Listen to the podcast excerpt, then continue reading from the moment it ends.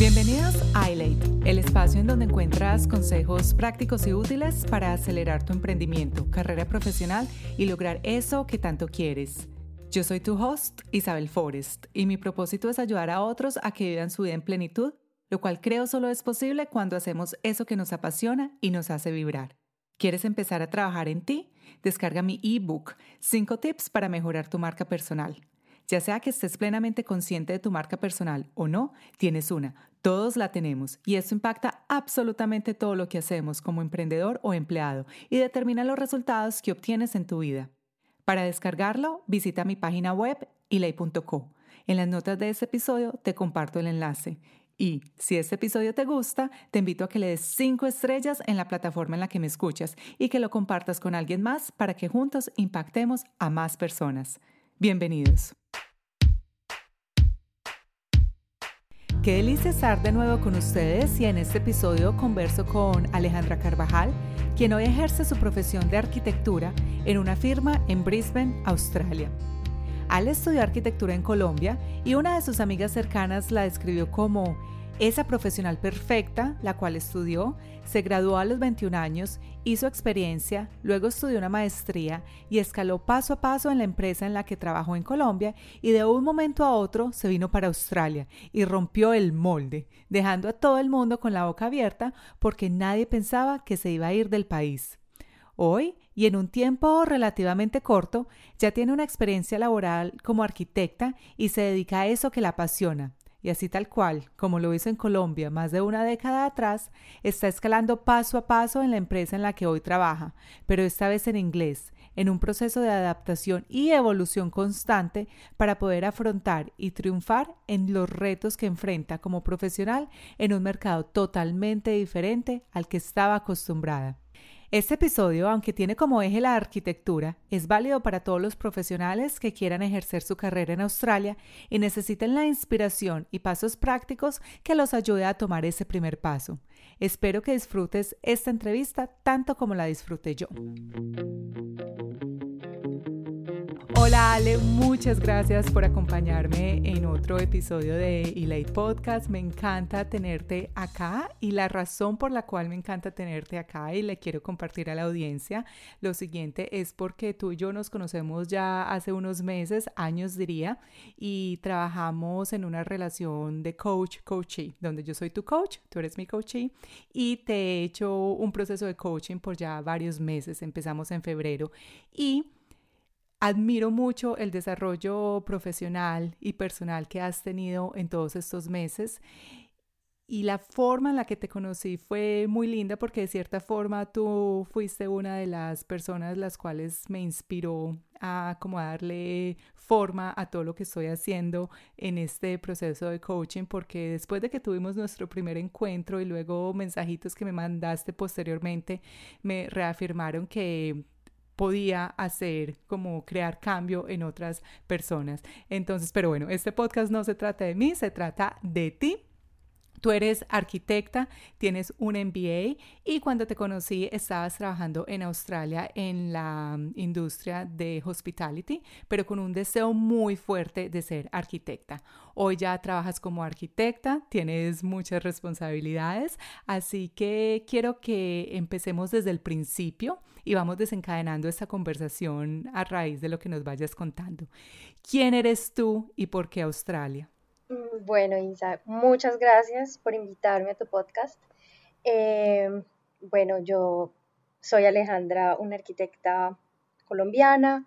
Eh, vine a Australia en el 2018 con la idea de estar unos meses para perfeccionar mi inglés.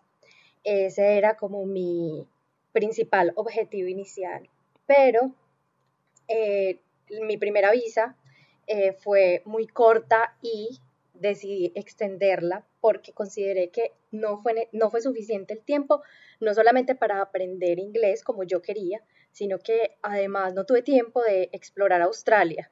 Entonces se me fue el tiempo entre estudiar y empezar a trabajar para, para poder estar acá. Eh, cuando se acaba mi segunda visa y ya tenía incluso tiquetes comprados para devolverme para Colombia, eh, fue en el año 2020, cuando empezó el COVID. Entonces, ahí tuve que tomar la decisión de o me devuelvo o me quedo. Cuando Australia cerró las fronteras, no tuve mucha opción, así que extendí mi visa. Y ahí empezó mi búsqueda realmente. dije, no más, no, no quiero estar más eh, solamente estudiando inglés, siento que fue suficiente, necesito empezar a buscar lo que quiero y por lo menos a dar esos primeros pasos para poder eh, empezar a trabajar como arquitecta. Ok, Ale, bueno, tú viniste acá a estudiar inglés, entonces tú tenías tu trabajo como arquitecta en Colombia y renunciaste o lo pusiste en pausa? Lo puse en pausa, realmente, bueno, lo puse en pausa porque mi objetivo era volver eh, del lugar donde me fui, dejé las puertas abiertas, eh, proyectos iniciados que de alguna manera eran mis hijos y que sí los dejé un poco abandonados, pero siempre tuve la como la firme certeza de que quería volver o por lo menos si ya no en los mismos proyectos con las mismas personas con las que trabajaba. Ok, entonces bueno, viniste a Australia simplemente como un capítulo en tu vida, pero no para que fuera el libro, por decirlo de alguna forma. Sí, realmente no fue, no fue la idea inicial. Inicialmente mm. no pensábamos quedarnos eh, para siempre, incluso todavía a veces dudamos si, si vamos a estar para siempre o no, pero lo que siempre he tratado es que el tiempo que he estado acá, he tratado de eh, utilizarlo de la mejor manera, ya sea estudiando o haciendo cosas que sean como que me nutran en general. Incluso cada trabajo que he tenido ha sido eh, toda una experiencia. Ok, Ale, bueno, entonces ahora entremos un poquito como al, a tu mundo. ¿Qué fue esencial para ti como arquitecta colombiana para entrar en el mercado laboral en Australia? Si pudieras identificar tres pilares en los que te apoyaste, ¿cuáles serían? Tomar la decisión de empezar a buscar un trabajo en mi profesión fue como el primer paso, ¿no? Como la determinación a hacerlo. Eh, una vez decidí, empecé a darme cuenta que tenía que mejorar mi portafolio, el portafolio de los proyectos para un arquitecto o para cualquier persona que trabaja en el área de diseño, creo que es fundamental. Em, y la forma en la que de pronto lo había hecho en Colombia no era la forma en la que debía presentarlo acá en Australia. Entonces el primer paso fue eh, perfeccionar o pulir mi portafolio de proyectos, eh, estructurarlo eh, de una manera que se entendiera y que fuera fácil para cualquier persona entender que si bien no era una profesional australiana, tenía unas capacidades también me aseguré de que cada proyecto en mi portafolio hablara de mi experiencia real con la que yo me sintiera cómoda al hablar. Eh, me acuerdo ah, ensayando incluso la descripción de cada proyecto para tratar de, si en una entrevista me iban a preguntar sobre ellos, estar segura de lo que estaba hablando, que creo que es lo, más difícil.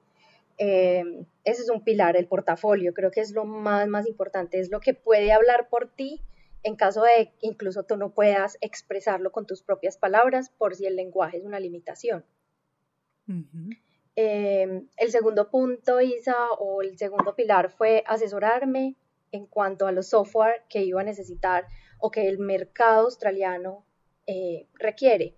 Yo soy una arquitecta de más de 10 años de graduada, donde trabajé la mayor parte de mi tiempo utilizando un software que se llama AutoCAD, pero ya las cosas han cambiado un poco y ahora es otro software, es Revit y ese tipo de cosas como que me hicieron ponerme las pilas, bueno, tengo que aprender, tengo que perfeccionar, tengo que practicar, eh, porque sí lo sabía por mi experiencia previa en Colombia, pero pues había dejado un tiempo importante de trabajar en arquitectura.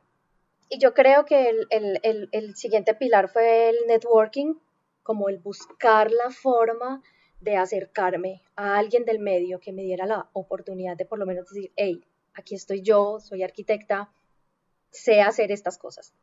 Eh, y para eso, pues fue crucial haberte conocido, porque el día que tuve un acercamiento a alguien que potencialmente me podía dar trabajo, eh, esa persona me envió un correo diciéndome, mira, en este momento por pandemia la situación está muy complicada, pero lo que necesites saber acerca de la industria, yo te puedo asesorar.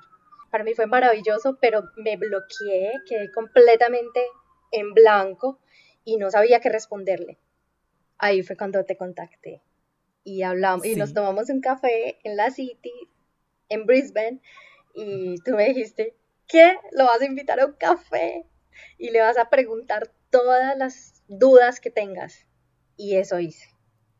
Entonces, creo que esos son los tres pilares, como para resumir, un portafolio de proyectos, eh, aprender los software que el mercado demanda y empezar a trabajar en el networking, pues en general, como los contactos. eso.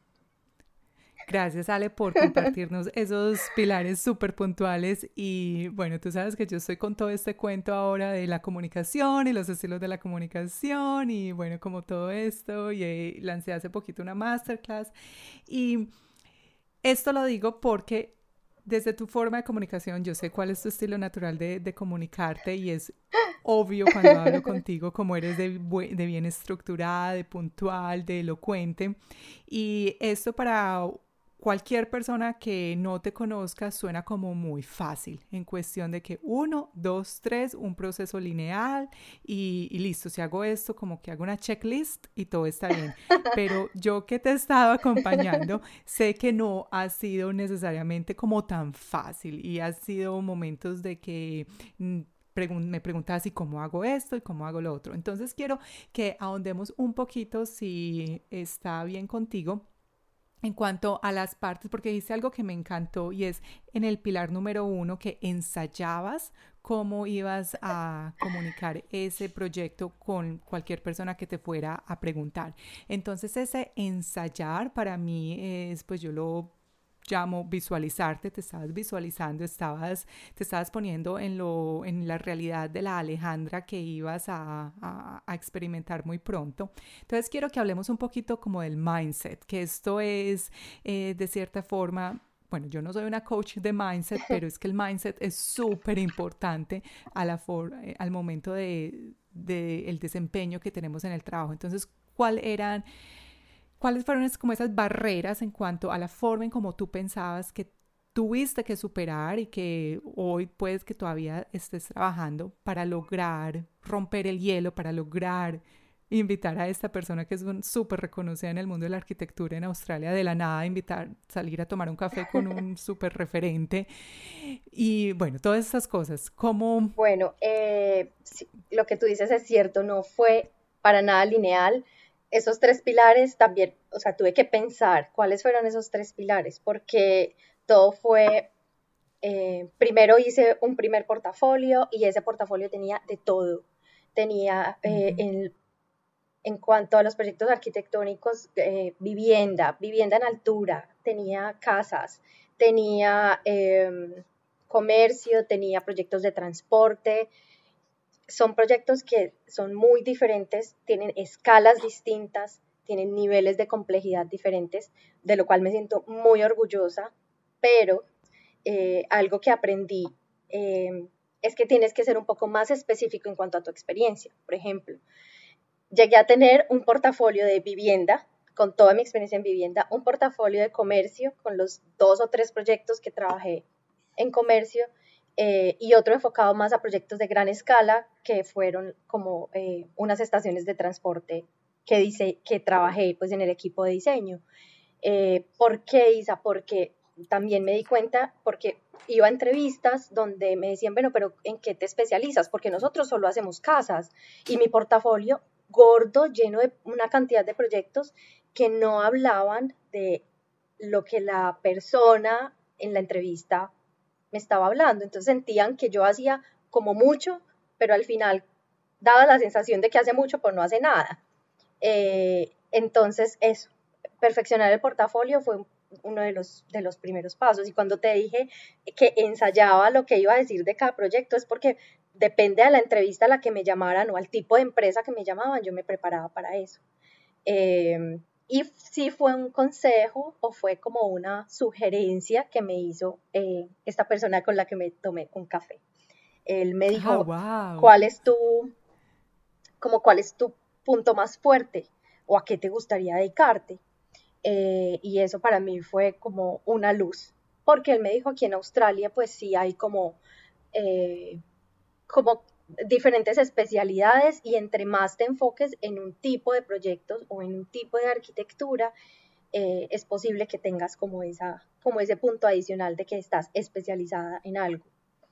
Em, eso, porque también pasa y es, hace parte como de nuestra cultura, creo yo, y es que nosotros hacemos de todo. Entonces, si a mí me ponen a hacer una casa, pero si me ponen a hacer, yo lo hago. Pues en Colombia es, vamos, vamos a hacerlo y vamos a, a desarrollar el proyecto. Aquí es un poco más especializado.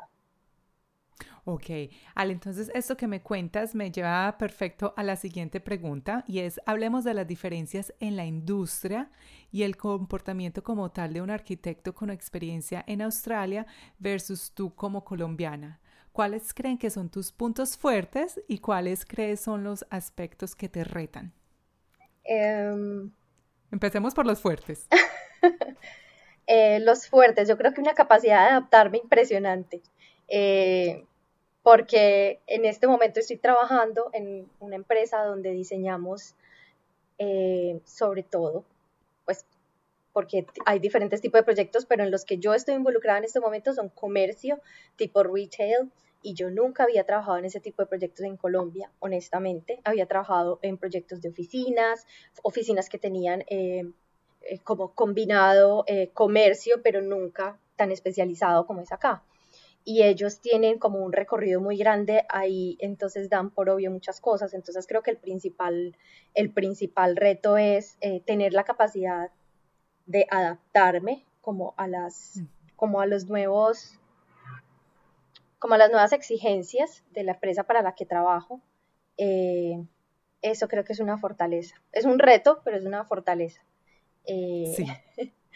porque sí, he tenido que aprender ahí muchas cosas creo que diferencias con Colombia, la norma, las normas que son específicas como normas de construcción, los estándares australianos son diferentes, mucho más exigentes en muchos aspectos, eh, y son cosas que solamente las puedes aprender o te pones a estudiar arquitectura de cero o te pones a trabajar y, en el camino lo, lo vas logrando. Eh, pero tienes que estudiarlo, o sea, tienes que leerte los estándares, tratar de analizarlos sin embargo, siento que es diferente, pero es como si tú vives en Colombia, por ejemplo, y te contratan para diseñar un proyecto en Estados Unidos. ¿Qué es lo primero que tú tienes que hacer? Leerte la norma de Estados Unidos. O si te o si vas a hacer incluso dentro de Colombia, vives en Bogotá, pero vas a hacer un proyecto en la costa, tienes que leer la norma específica. Eh, es exactamente lo mismo, solo que en inglés. Entonces el reto es el reto es, eh, es el idioma, eh, interpretarlo y, bueno, de alguna manera tener como la capacidad de adaptarte, pero también de preguntar, de, estar como, como con esa inquietud todo el tiempo y saberte asesorar con los que trabajan. Ok. Ale, bueno, y esto lo hablo desde la ignorancia porque pues no soy arquitecta, lo más cercano que tengo a arquitectura es tú y tengo una primita que estudió en Nueva York y vive en Nueva York, en Manhattan y es actualmente arquitecta. Y cuando estuve en Nueva York en mayo la vi y estaba celebrando que había obtenido como la certificación que les permite firmar proyectos bajo su nombre. Y a raíz de eso le empecé a hacer unas preguntas y ahí fue cuando me di cuenta que ustedes tienen que estudiar mucho y certificarse demasiado para poder ejercer como arquitectos, primero, y segundo, para poder firmar proyectos también es como una especialización súper intensa. Sí, realmente creo que esa es una de las grandes, grandes diferencias con eh, la forma de ejercer la arquitectura entre Colombia y Australia. En Colombia, como yo obtuve mi tarjeta profesional, que es como la llamamos, yo me gradué, eh, y en menos de seis meses pagué y me llegó mi tarjeta y ya.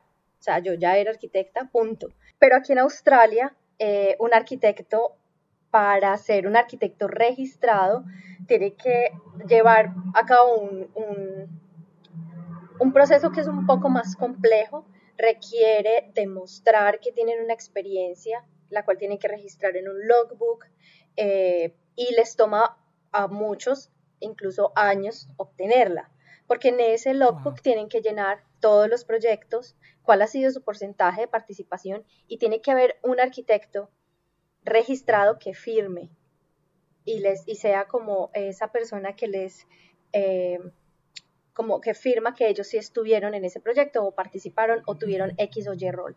Entonces, para eso es un proceso largo y tienes que estar realmente envuelto como en el medio eh, y ser muy juicioso, muy riguroso te evalúan realmente una experiencia, que tengas una experiencia real. Excelente, sí, y, y, bueno, y esto me lo corroboró una, yo tengo una amiga que hace, bueno, ella es canadiense y ella es ingeniera y estábamos hablando el fin de semana nada más y nada menos y bueno, ella me estaba hablando de la empresa, ta, ta, ta, y yo le preguntaba, bueno, ¿y estás trabajando jornadas muy largas, lo uno y lo otro, y ella es mamá, entonces ella me decía, no, yo no me puedo quedar trabajando tanto tiempo, sin embargo, todos los arquitectos se quedan y trabajan mucho, y yo le dije, sí, ¿cómo así? Sí, esos arquitectos tienen que trabajar demasiado, hizo un comentario, ¿cómo así? Y yo, no es la primera persona que me dice eso, porque me acordé que en una de nuestras sesiones de coaching estábamos hablando de que habían muchos que se quedaban hasta tarde por la alta carga laboral.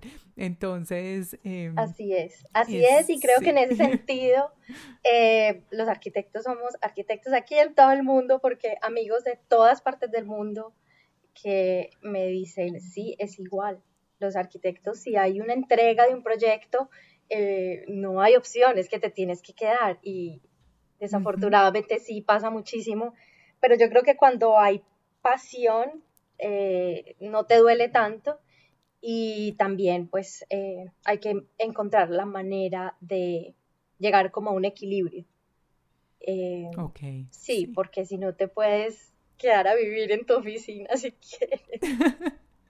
No, no, no, no, no. Y este clima de Brisbane se va a poner calientico ya que viene el verano, así que no, muy rico es tener ese balance de, entre el, trabajo y la vida personal. Total, yo creo que ese error, bueno, voy a decir error, pero no, pues, no es un error. Yo creo que pasa muchísimo cuando uno está muy, muy recién egresado, eh, em, porque siente que es la forma como de mostrar que está muy interesado, pero ya, pues ya la edad en la que estoy yo, no sé que no necesariamente es la forma. Eh, sin embargo, me ha tocado, obviamente, aquí quedarme esta tarde porque Isa, yo estoy trabajando como arquitecta, pero como uh, architectural graduate, que es como si yo estuviera recién graduada. Y esa es una de, las, una de las razones, es porque yo no tengo eh, registro aquí en Australia. Eh, todavía estoy trabajando con, de la mano con un senior architect quien es mi jefe y mentor y bueno, tú ya sabes que ha sido como una, sí. una gran persona que la vida me puso en el camino, de la cual estoy aprendiendo muchísimo, pero, pero esa es la razón por la cual yo no podría llegar a ser senior eh, en Australia a pesar de tener la edad, hasta que no tenga mi registro. Ale, hablemos un poquito de esa como ¿cómo se le puede llamar en arquitectura? Como escala organizacional, esos rangos en arquitectura para que una persona, no sé si funcionan igual en Colombia, pero si una persona es nueva aquí en Australia y quiere ejercer como arquitecta o arquitecto, para que expliquemos cuáles son esos como esos rangos. Sí. Em, si tú eres estudiante de maestría o estudiante de pregrado, eh, puedes trabajar como estudiante de arquitectura de hecho, en la firma para la que yo trabajo hay varios estudiantes eh, y hay varios graduate, que son los que ya se graduaron, eh, que trabajan ahí desde que eran estudiantes. Esa es otra gran diferencia eh, con lo que pasa en Colombia. el tipo de educación para los arquitectos en Colombia es full time, pero full time, full time, o sea, no hay mucho tiempo. hay muchas personas que trabajan simultáneamente pero creo que aquí es un poco más flexible, entonces cuando un graduate está en una oficina ya tiene tres, cuatro años de experiencia eh, y son muy buenos en realidad, son muy, muy competitivos, entonces el, el nivel con el que se gradúan de conocimiento es bastante alto. Entonces, como ese primer, la, el primer, la primera escala sería un estudiante, el segundo sería un graduate, que es en el nivel que estoy yo, en el que siento que eh, las personas que llegan sin tener un título en Australia podrían aplicar. Eh, a menos que tengas eh, un pregrado de países como Japón, Nueva Zelanda, donde tienen unos convenios mucho más, eh, que son mucho más compatibles. Sí. Pero para los latinoamericanos, nosotros sí tenemos que hacer como una certificación previa, que sería como la homologación de la carrera. Eh, ¿Y de ahí cuál le sigue? Ah, ¿De pues sería un lead architect, que incluso tú sin tener eh, registro puedes ser un lead architect. Y, siento que el salto de graduate a lead es dependiendo del estudio, dependiendo de la oficina en la que trabajes eh, y el cambio son las responsabilidades y tu habilidad para enfrentarte como a retos más grandes dentro de un proyecto. Eh, estar en capacidad de coordinar diseños, em, estar en una reunión y coordinar la reunión con los diferentes, em, como con los diferentes ingenieros y el grupo interdisciplinario que, que abarca un proyecto de arquitectura.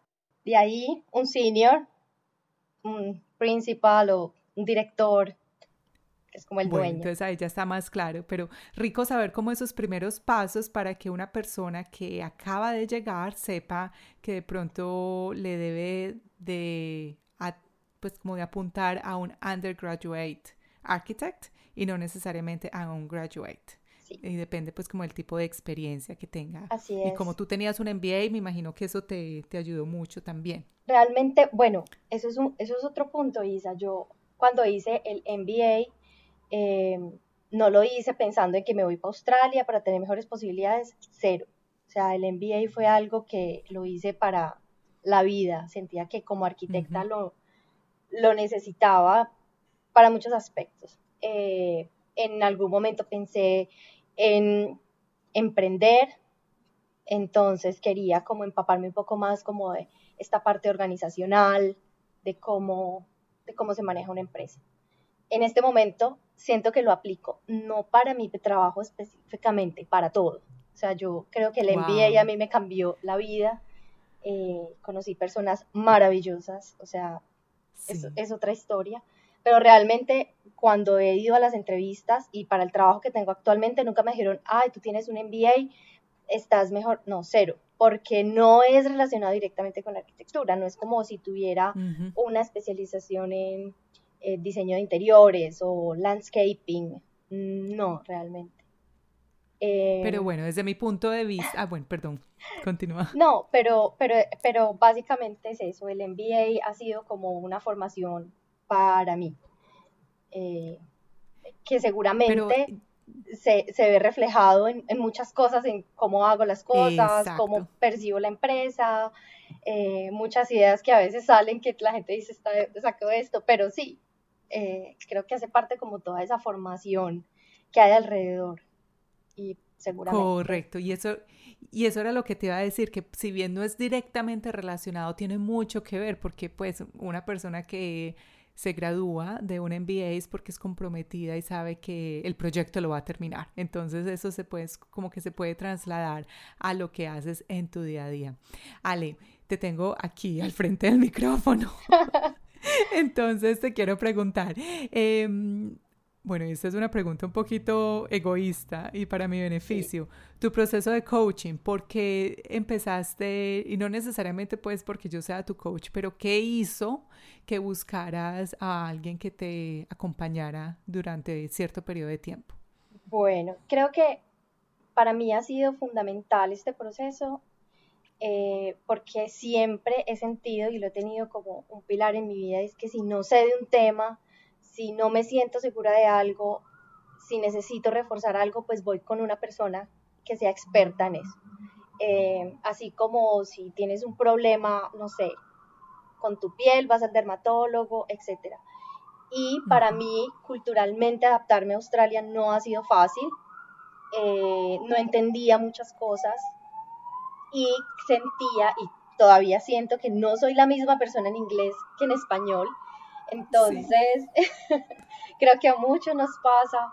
Eh, entonces, romper ese hielo para mí fue complicado. Un día estaba yo escuchando, sigo Alejandra Travels. Sí, sí. Eh, sí claro, sí, súper famosa. y tú hiciste, ella hizo un podcast contigo cuando, bueno, lo escucho y yo, pero ella asesora a las personas en Australia. Aquí, no es un coach en Colombia, no es un coach en Estados Unidos, es en Australia. Esto es lo que yo necesito. Ese fue como el primer, eh, como la primera banderita verde, por aquí es. Y lo segundo fue que te puse un mensaje por Instagram y me lo respondiste de una. Y yo dije, no, aquí fue. O sea, creo que hubo un clic importante para un coach. Me encanta.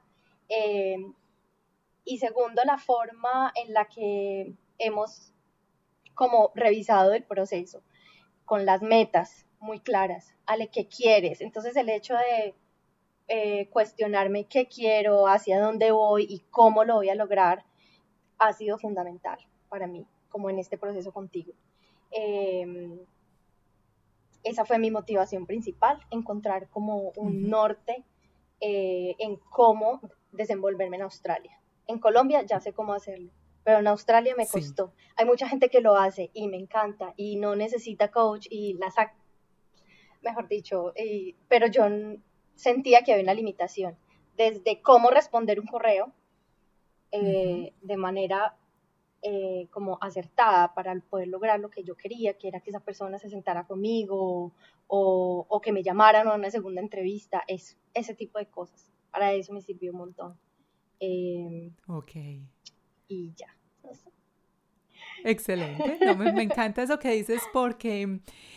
Y lo, que, y lo que dijiste, hay gente que no necesita un coach, que como dice una amiga mía, la saca del estadio solita. Y yo por muchas, ah, pues yo tengo 36 años, pues ya es muy vieja, mentira, no también, súper joven, pero yo hasta apenas ahora que me metí con todo este cuento y algo pues que digo mucho en redes sociales y en todos mis podcasts que trabajo con mi coach y todo el cuento, yo tengo una coach, o sea, yo doy coaching y tengo una coach y fue hasta ahora, después de haber pasado por pues muchos cargos profesionales y casi pues como en la cima del organigrama en la industria en la que trabajo en el en mercadeo, fue hasta ahora que dije, pues pucha, quiero obtener algo muy distinto, necesito exactamente alguien que ya haya recorrido ese camino, alguien que esté acá, alguien que me pueda ayudar. Entonces, eh, y definitivamente el trayecto ha sido mucho más fácil que cuando lo lo hacía yo solita. Entonces eso es como rico. O sea, uno lo hace, pero es que hay veces uno lo puede hacer de una forma más fácil y que no requiera tanto energía.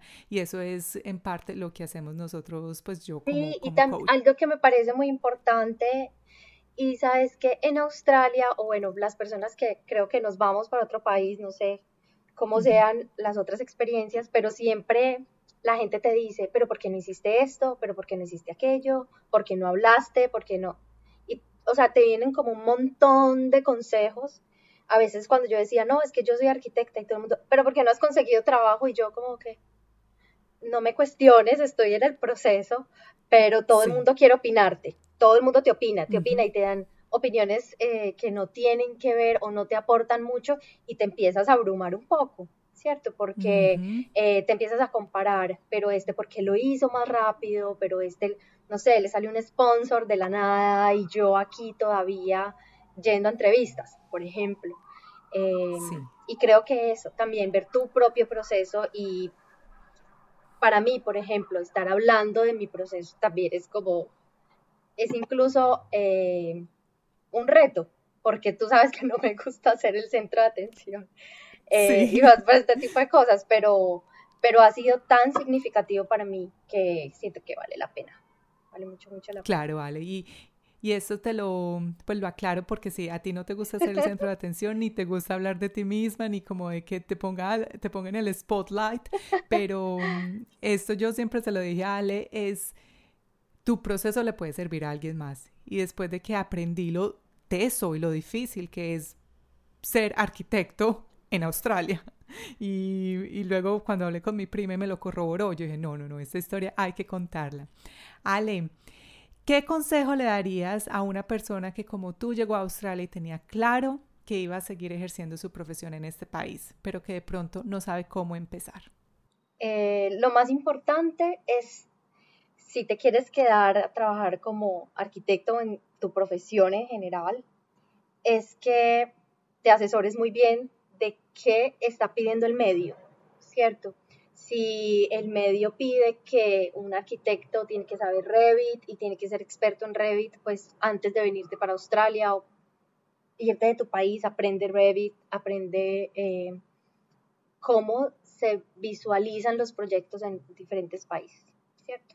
Eh, en Australia hay una forma de hacer las cosas, un estilo, pero los software afortunadamente son muy globales, entonces lo que aprendes en Colombia te va a servir acá. Eh, pero eso, mantenerte actual eh, como, sí, como mm, actualizado, ¿cómo se llama eso? Como update. Sí, como... Up to date, sí, actualizado. Ya estás, ya veo que estás súper australiana porque estás como yo, con un spanglish. Yo soy una lidia para hablar en español 100%. No, no, no, yo sí hablo en español todo el tiempo porque además mi esposo es colombiano, entonces pues eh, sí. Pero la terminología ya la tienes muy, la, terminología de trabajo ya la tienes muy en inglés, lo cual pues son símbolos o signos, signos de que estás ya muy inmersa en el, en el mundo corporativo. Menos mal, porque cuando llegué era un desastre, un desastre. bueno, eso por un lado, Isa, por el estar como, como no, no venirse a ciegas, sino indagar, investigar, leer, escuchar podcast. Eh, hay videos incluso en YouTube de gente hablando como de, de, mi experiencia cuando tuve una entrevista en esta firma de arquitectura famosa y tal, y que le preguntaron y que les dijeron. Entonces, como que eh, hay mucha información. Entonces, no, venir, no venirse como a ciegas. Eh, tener actualizado su perfil de LinkedIn, si se vienen recién egresados, no le tengan miedo a tener su portafolio organizado con los proyectos que hicieron durante la carrera, porque también es muy, muy válido. De hecho, para la homologación de la carrera, eh, si uno no tiene experiencia laboral, puede poner los proyectos significativos que hizo durante sus estudios. Entonces, si hiciste, no sé, eh, cuando uno está en la universidad hace proyectos así todos gigantes, como, no sé, un aeropuerto en taller 10, entonces pones tu aeropuerto porque la posibilidad de que tú hagas un aeropuerto cuando estás eh, trabajando, pues no es tan, tan grande, son proyectos bien específicos, pero si tuviste un, buen portafolio académico, también te sirve. Entonces, no tener miedo a si eres recién egresado y no tienes experiencia, hacer tu portafolio con los proyectos de la universidad, por ejemplo. Eh, ok. Ale, yo me acuerdo que cuando nos encontramos yo te sugerí, y esto pues lo hablé desde el mundo del mercadeo, que hicieras ese portafolio en una página web. Sí. ¿Esa es la mejor forma de hacerlo o cuál es como el formato que sugerirías? ¿Un PDF interactivo? ¿Una página web? Yo creo, Isa, que no hay una fórmula, definitivamente, pero que sea digital creo que es un gran, es, es algo muy bueno. Eh, pues porque le da a la persona la posibilidad de, de, revisar tu hoja de vida, tu cover letter y de una vez leer, eh, de una vez ver tu portafolio, eh, sin tener pues que enviarlo físicamente y tal, que sea digital, eh, fácil de descargar. Una, una página web para mí es muy fácil, pero pues eso te implica mantenerla actualizada, que mantener el dominio y tal. Entonces, hay otras herramientas que pueden ser pero digital definitivamente sí. Sobre todo que tiende, a ser muy pesado por las imágenes, por los planos y por, toda la información, entonces tratar de hacerlo lo más, eh, lo más pequeño posible, lo más fácil de descargar y, visualizar, así sea en un iPad, incluso en un teléfono, o sea, hay que pensar como en todas esas cosas, ¿dónde lo va a ver? En el teléfono. Mucha gente recibe las, los portafolios y los revisan ahí. Bueno, me parece que la inversión en una página web puede que sea justificable porque uno pues se va a demorar un año, dos años buscando trabajo, entonces es como un costo fijo que puede ser controlado. Ale, para terminar, ¿qué sigue para ti? ¿Cuáles son tus retos actuales? Isa, mis retos actuales, bueno, a corto plazo tengo, estoy trabajando en un par de proyectos que me tienen muy emocionada, que son eh, tipo shopping center en ciudades pequeñas de Queensland, pero para mí es un logro gigante. Eh, es un proyecto en el cual estoy trabajando de la mano con un senior architect, pero sé que potencialmente esta va a ser como la forma de mostrarme y el siguiente paso, que ya sería mediano plazo, quiero llegar a ser lead architect una vez tenga también mi, mi carrera homologada completamente, que estoy haciendo pues como todo, llenando todos los requerimientos. Eh, eso me va a ayudar como, como a dar un paso más arriba que sería ser lead architect. Em, y ya a largo plazo, ¿por qué no llegar a ser una arquitecta registrada en Queensland? Que sería como una meta, pues que yo digo a largo plazo, pero creo que es, eh, si le pongo un buen ritmo al trabajo, puede ser alcanzable en, no sé, dos, tres años. Entonces... Yo creo que sí, Ale. Sí. Porque... Sí, es que mira, en el 2020 nos encontramos, nos tomamos ese cafecito y ya es, es el 2022 y tú prácticamente estás desempeñándote como una lead architect. No tienes el título, pero eso es lo que estás, tus funciones y lo que me cuentas que tus jefes te dicen, te están perfilando para ser esa lead architect. Entonces, yo estoy segurísima que sí. Te quiero hacer una última pregunta y esta es un poquito filosófica, pero como tú y yo hemos trabajado desde la parte del coaching, me has dicho muchas cosas desde el hacer, lo que has hecho quiero que nos devolvamos un poquito y es quién has tenido que ser para lograr todos estos logros tan grandes, desde la parte del ser. ¿Quién ha sido Alejandra para poder experimentar y disfrutar todos estos logros? Ay, ¿de qué pregunta? Eh, sí, he tenido que eh, ver, verme a un espejo y cuestionarme no solamente los aspectos positivos, sino también los negativos y qué voy a hacer con ellos. Eh, las inseguridades, por ejemplo. Entonces, eh, bueno, pero ¿qué voy a hacer con esto? Tengo miedo de ir a la entrevista, tengo miedo, no sé qué me van a preguntar, pero lo voy a hacer. Entonces, la determinación creo que sería algo que me ha, me ha definido en este proceso. Eh, si no hubiera tenido la determinación, no hubiera no me hubiera arriesgado muchas cosas que me he arriesgado. De hecho, detrás de la historia del café que me tomé con aquel arquitecto, eh, hay otra historia de otra persona que conocí también por medio de él. Cuando yo me estaba tomando el café con él, le pregunté, ¿conoces alguna latina o algún latino o alguien como hispanohablante que, con el que hayas trabajado? Y me dice, sí, he trabajado con una mexicana, se llama así, búscala en LinkedIn. La busqué, y la invité a un café. Y por ella tengo el trabajo que tengo hoy. Entonces todo ha sido como una cadena de lo que hablábamos inicialmente, el networking, cómo lo aprovechas eh, y cómo sin porque a mí me da pena ese tipo de cosas, me da pena molestar a la gente, eh, decirle, mira, interrumpir algo que estás haciendo para que me des prioridad, pero tuve que dejar todos esos miedos a un lado eh, y, ahora tengo una gran amiga mexicana eh, que ha sido también... Sí, me consta porque me, sí, ella sale mucho en nuestras conversaciones de coaching. Ale, me encanta esa respuesta y lo quería como reiterar porque es que nos enfocamos mucho en la parte del hacer, pero mira que antes de todo eso que hiciste, tenías que ser una persona con determinación y con valentía, lo cual lo sacaste de ti y eso te permitió hacer muchas de las cosas que hiciste para obtener lo que hoy tienes. Entonces, bueno, quería como recalcarlo ahí. Tú ya sabes por qué te estoy preguntando eso. Es porque es una forma muy poderosa de, de, enfrentar la vida, empezar desde el ser para hacer, para tener. Y bueno, aquí me estoy poniendo un poquito teórica con el coaching, pero eso es súper chévere. Ale, ¿hay algo más que quieras compartir con nosotros? Mm, no, Isa, yo creo que muy chévere. Muchas gracias pues por invitarme otra vez. Em, nada, yo creo que em, cada vez que uno se enfrenta como a nuevos retos y cambiar de país, cambiar de idioma, manejar al otro lado, o sea, son como esos, todos esos pequeños retos que uno se pone van creando una cosa súper gigante eh, y uno no se da cuenta hasta que se las cuenta otra persona o las verbaliza o las escribe. Me pasa mucho con mi hermana, yo como le cuento algo súper tonto, yo, ay no, me pasó esto súper tonto o dices, ella me dice, a mí me, a mí me parece maravilloso todo lo que haces y yo soy como, what?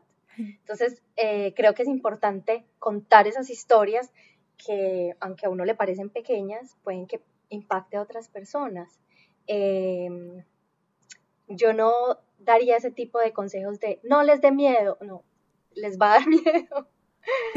les va a dar miedo y creo que es inevitable y hace parte como del proceso. Eh, yo he escuchado muchos, muchos podcasts tuyos eh, y admiro muchas de las personas que han estado contigo eh, y las escucho siempre muy, no, yo desde el principio supe que yo quería tal, pues yo siempre he tenido mi carrera como un pilar, pero yo nunca tuve la seguridad de que sí, me voy a quedar en Australia para siempre, no, yo quería volver, mi familia, mi carrera allá, entonces eh, creo que el miedo siempre va a estar ahí, pero también es la forma con que tú la enfrentes o enfrentes ese miedo.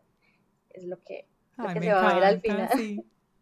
Sí. no, me encanta eso, sí, porque lo estás utilizando de una forma y yo que, trabaja, que trabajo contigo, lo utilizas de una forma que te, que te guía y no que te paraliza, pero que sabes que está ahí presente.